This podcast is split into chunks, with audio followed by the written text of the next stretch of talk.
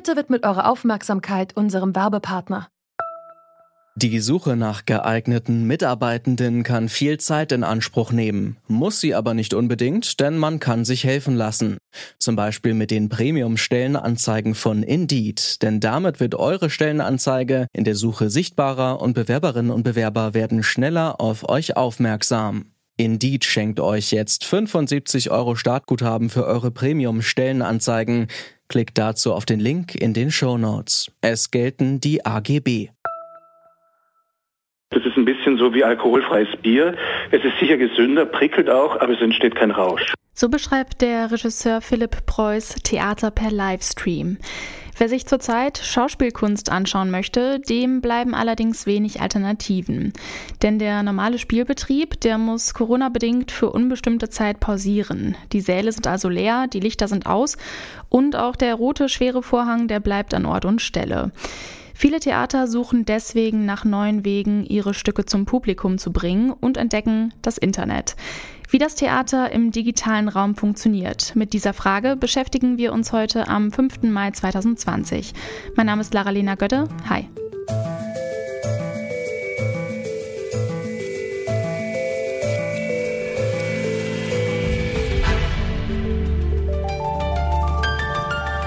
Zurück zum Thema.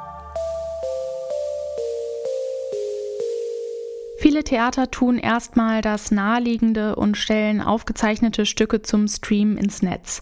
Aber zu Hause auf der Couch Theater schauen, fehlt da nicht immer doch diese unmittelbare Theateratmosphäre und die Gemeinschaft vor und auf der Bühne? Oder steckt im digitalen Theater nicht doch auch einiges an Innovationspotenzial für den bisher doch noch sehr analogen Theaterbetrieb? Das wollen wir von Kai Voges wissen. Der Intendant des Schauspiel Dortmund hat 2017 die Akademie für Theater und Digitalität gegründet, die die Schnittstellen zwischen Schauspiel und Digitalem erforscht. Hallo, Herr Voges. Ja, schönen guten Tag. Viele Theater wandern gerade gezwungenermaßen in den digitalen Raum ab. Ist das jetzt nur eine Ausnahmesituation, äh, die man halt irgendwie überbrücken muss, oder sehen Sie das auch als große Chance für neue Innovationen im Theater?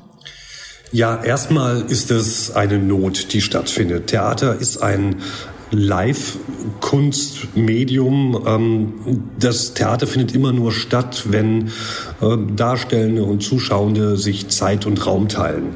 Somit ist das, was wir im Netz zurzeit sehen vom Theater, ähm, ja irgendwie eher eine historische Qualität von Theater. Wir können alte Aufzeichnungen sehen, können uns erinnern, wie schön das war, mal im Theater gesessen zu sein. Ähm, aber richtiges Theater ist das meines Erachtens nicht. Ähm, wobei allerdings ähm, das Netz natürlich den Theaterraum erweitern kann. Also wenn wir sagen, wir spielen Live-Theater, ähm, dann kann dieses Theater in einem Theaterraum stattfinden, aber es kann auch in einem virtuellen Raum stattfinden im Netz und kann äh, die Grenzen von einem Stadttheater auf einmal so weit vergrößern, ähm, dass es weltweit zugänglich ist. Und ähm, das ist eine Technik, die hoffentlich auch wieder stattfindet, ähm, wenn die Darstellenden wieder auf die Bühne gehen dürfen und miteinander spielen können. Wie schafft man denn hier, also in so einem digitalen Raum, den Spagat zwischen der digitalen Inszenierung und wirklich diesem Kontakt zum Publikum, diesem, diesem physischen?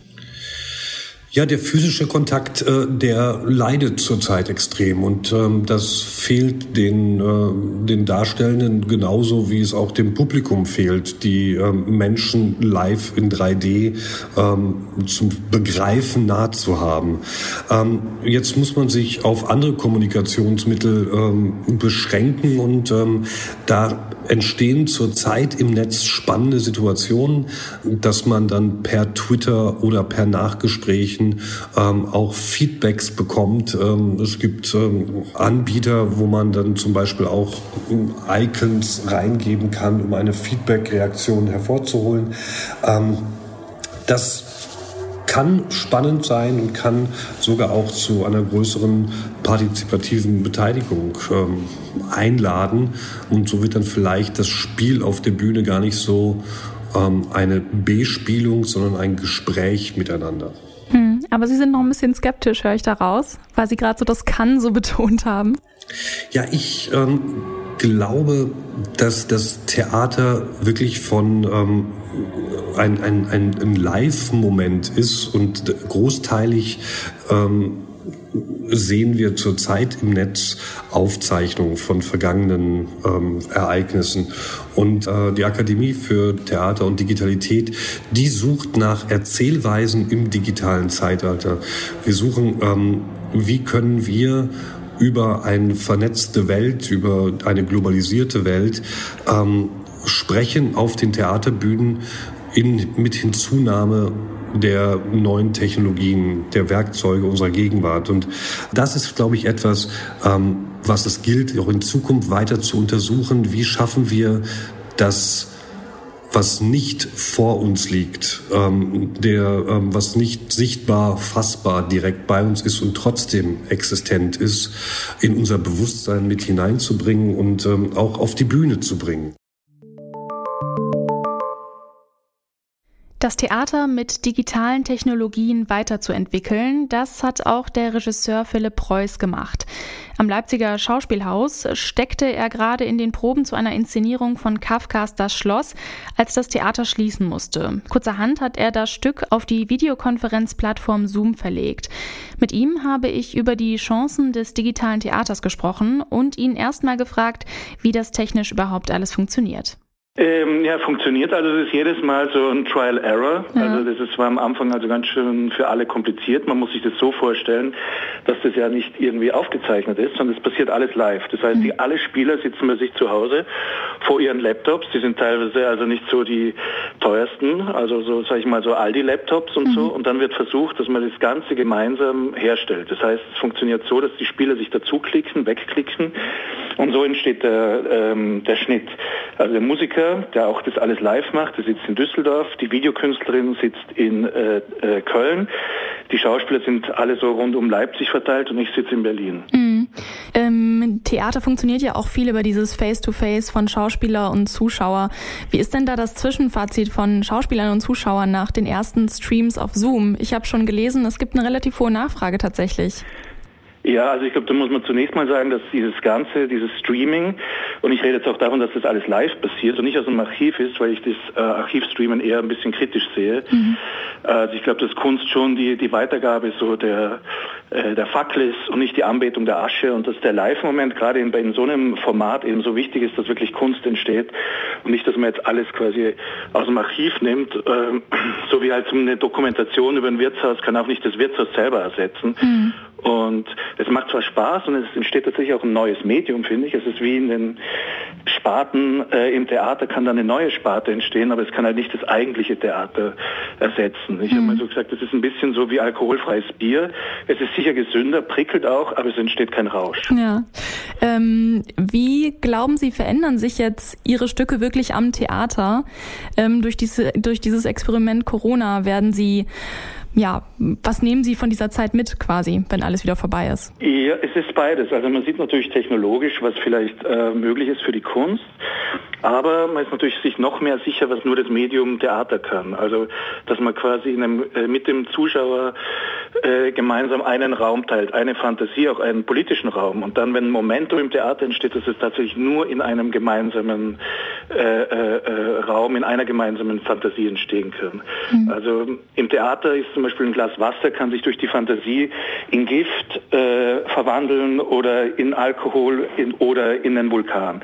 Und im Medium von Film oder ähm, Internet ist, bleibt das Glas Wasser meistens einfach ein Glas Wasser. Es, also diese gemeinsame ähm, äh, sag ich mal, Kraft von, von Theater, das kann halt das Medium nicht äh, ersetzen. Aber interessant ist, glaube ich, dass das äh, Internet vielleicht äh, oder diese Form von Livestreamen eine Form ist, wie man globaler Kunst macht. Ne? Also man kann ja überall auf der Welt sein.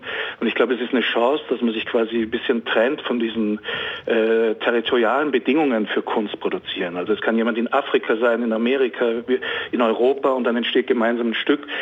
Und ja, ich überlege mir auch tatsächlich, ob ich für das nächste Stück was versuche, das vielleicht eine Form von Internet quasi eine Internetpräsenz einwirkt äh, in einen realen Theaterraum, so falls mhm. wir jemals wieder äh, ein Stück zeigen können in mhm. real.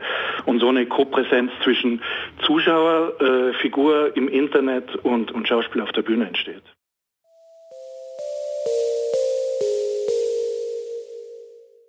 Not macht ja bekanntlich erfinderisch. Neben Streams von bereits gespielten Bühnenstücken entwickeln sich im digitalen Raum gerade neue Formate und Ästhetiken. Und die könnten die Theaterkunst auch nach dem Ausnahmezustand nachhaltig beeinflussen. Schauspiel im Netz kann die analoge Theatererfahrung allerdings nicht ersetzen. Da waren sich alle Interviewpartner einig. Das war's für heute. Wenn euch der Podcast gefallen hat, dann abonniert uns doch gerne auf der Podcast-Plattform eurer Wahl. Mein Name ist Lara-Lena Götte. Macht's gut und bis zum nächsten Mal.